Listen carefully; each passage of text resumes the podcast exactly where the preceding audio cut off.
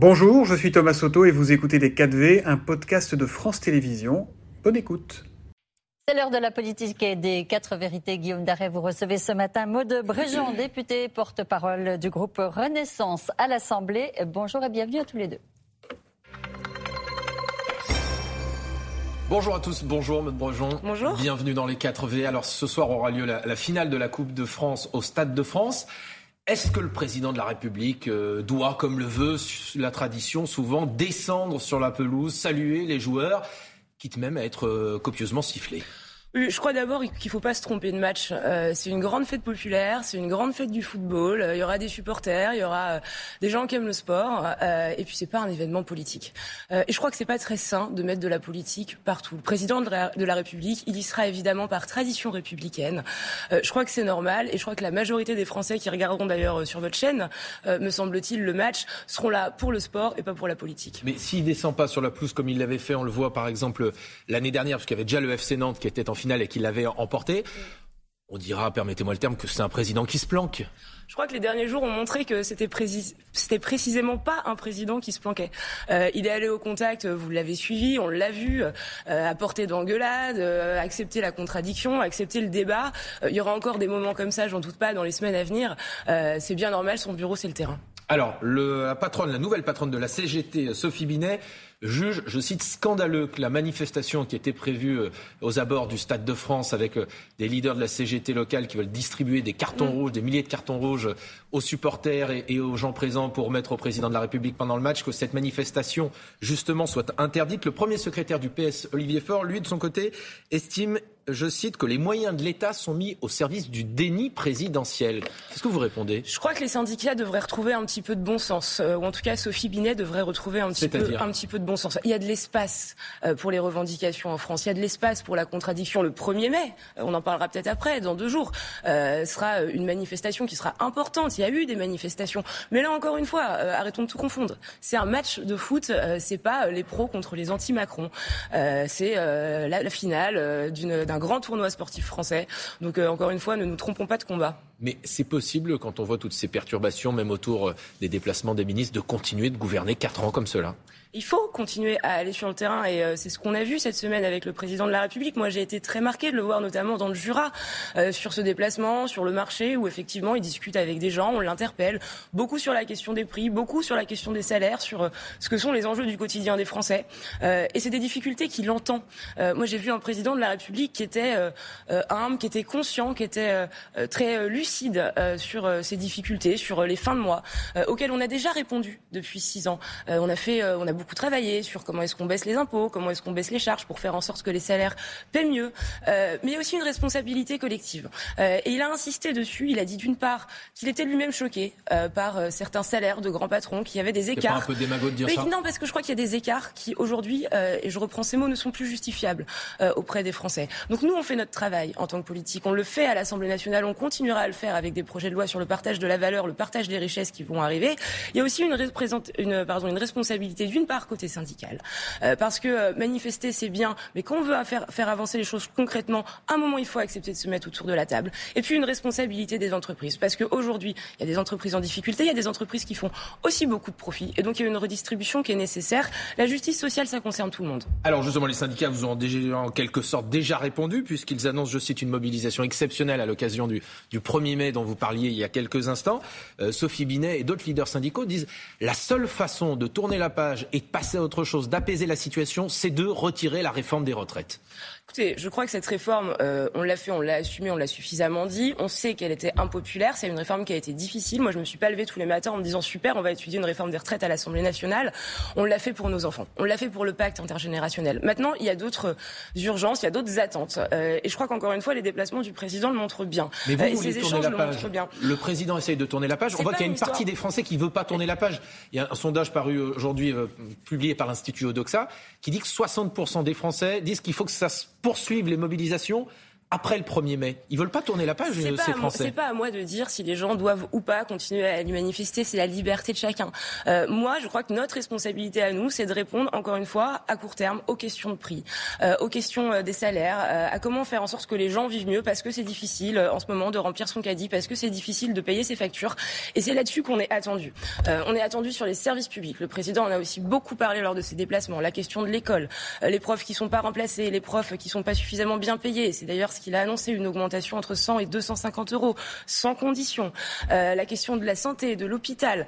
Euh, donc oui, la question des retraites, elle existe. Bien sûr qu'elle est toujours impopulaire. Bien sûr qu'il y a des Français qui nous en veulent, qui sont en colère. Euh, mais c'est pas, je pense que c'est pas l'unique sujet. Et il y a des urgences qui sont celles du quotidien auxquelles on se doit de répondre. Alors l'un des arguments avancés, notamment par votre majorité, pour justifier cette réforme des retraites, c'était le sérieux budgétaire. Et pourtant, hier, l'agence de notation Fitch a abaissé euh, ce qu'on appelle la note de la France au niveau AA-. C'est un peu technique, mais c'est comme ça que, que les pays sont notés. L'agence évoque, je cite, une impasse politique.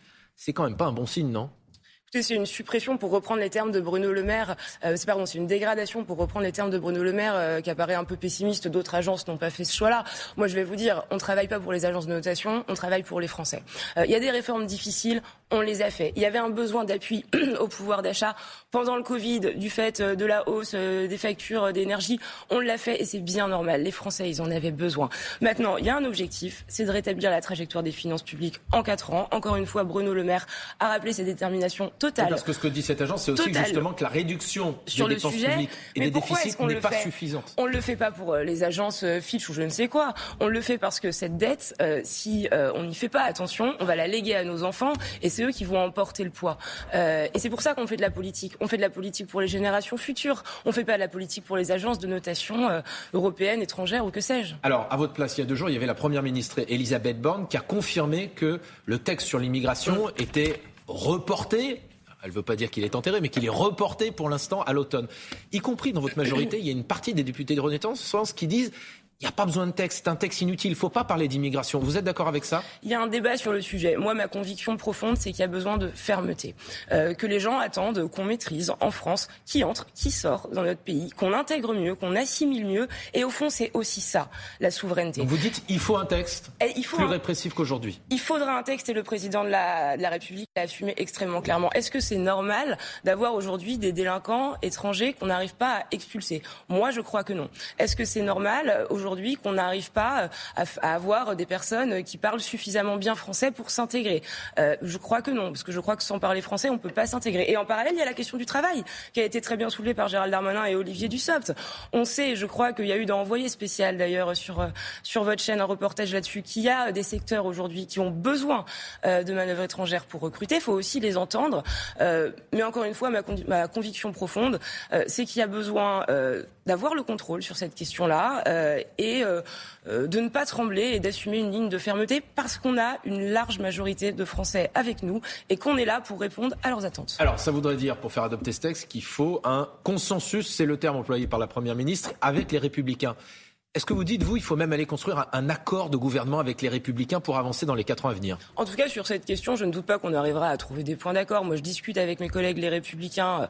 Euh, c'est euh, voilà une somme d'individualité et pour beaucoup d'entre eux, on a des points de convergence sur ces sujets. Euh, Aujourd'hui, on a d'un côté l'extrême droite avec le Rassemblement national, de l'autre côté l'extrême gauche avec la Nupes, et au milieu de tout ça, on a un grand courant central qui a envie que la France avance, euh, qui croit. va d'où à où pour vous? Qui croit en l'écologie, qui croit en la au rétablissement des finances publiques, euh, qui a envie de travailler sur les questions de services publics, sur l'école, sur la santé. Euh, et je crois que là-dessus, on doit pouvoir travailler avec les Républicains. Maintenant, dans quel cadre ça se fait, c'est pas à moi de le dire.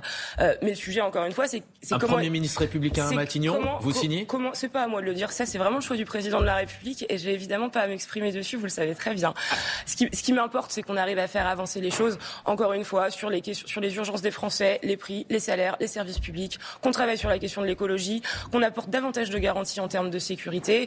Et pour ça, notre main, elle est toujours tendue. Moi, j'ai été élevée à la sauce macroniste, si je puis dire. Quand j'ai rejoint le président de la République en 2016-2017, il y avait des gens qui venaient de la gauche, des gens qui venaient de la droite, des gens qui venaient de nulle part. On se retrouvait sur nos plus petits dénominateurs communs.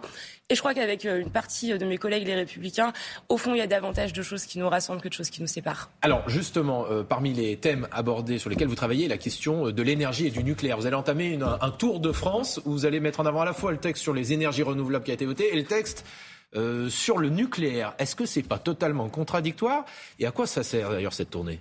C'est précisément, euh, je pense, la meilleure stratégie politique qui soit pour la France. Euh, c'est une tournée qui a vocation à faire le service après-vote de deux grands textes qui ont été votés sur les énergies renouvelables et sur le nucléaire pour accélérer les deux. Pour accélérer les deux, j'irai avec mon collègue Pierre Cazeneuve euh, pour voir comment ça se passe sur le terrain, écouter ce qui fonctionne, ce qui fonctionne pas. Vous allez aller en Allemagne. En Allemagne, ils ont totalement arrêté le nucléaire. C'est aussi ça la méthode macroniste. Encore une fois, je le disais, notre bureau c'est le terrain. Et oui, on ira en Allemagne. Pourquoi? Parce que l'Allemagne aujourd'hui c'est un contre-modèle. L'Allemagne est sortie du nucléaire au profit du gaz et du charbon. C'est un triple désastre. C'est un désastre écologique parce qu'ils émettent beaucoup de CO2. C'est un désastre social parce qu'on a agrandi des mines de charbon au détriment de certains villages pour compenser la fermeture du nucléaire. Et c'est un désastre économique. Regardez le prix des factures d'électricité en Allemagne. Et donc ma conviction, c'est que ce modèle euh, vers lequel EELV, LFI euh, voudraient nous emmener, euh, c'est un modèle qu'on doit rejeter et on doit assumer un bras de fer au niveau européen et un bras de fer avec l'Allemagne pour ne pas nous laisser dicter des modèles qui ne sont pas les nôtres, qui ne sont pas bons pour le pays, qui ne sont pas bons pour le pouvoir d'achat des Français et qui ne sont pas bons pour l'écologie. Bon, je ne sais pas comment vous allez être accueillis en Allemagne, effectivement, avec ce discours. juste en, quelques mots, les écologistes demandent une convention citoyenne sur le nucléaire. Oui, non? Euh, Non, écoutez, moi j'ai souvenir qu'on a eu euh, un débat à la présidentielle, il y a eu un discours de Belfort, le président de la République a annoncé ses ambitions en la matière, on l'a porté pendant la présidentielle. Il me semble pas qu'un seul candidat anti-nucléaire ait été euh, qualifié au second tour. Et puis, euh, on a voté la loi d'accélération sur le nucléaire à l'Assemblée nationale, 402 voix, avec les communistes, avec l'IOT, avec les républicains, avec l'ensemble de la majorité. Il y a un consensus national sur, sur euh, ce sujet. Le seul président à l'avoir remis en cause de façon extrêmement violente, c'était François Hollande. Aujourd'hui, notre responsabilité, c'est de reconstruire cette filière et, et d'être, pardon, d'avoir un peu de gratitude pour toutes les femmes et les hommes qui y travaillent, parce qu'ils travaillent dur sur les chantiers, on ne le rappelle pas souvent. Merci beaucoup, Maud Brojon, c'est C'était Les 4V, un podcast de France Télévisions. S'il vous a plu, n'hésitez surtout pas à vous abonner. Vous pouvez également retrouver tous les replays en vidéo sur France.tv.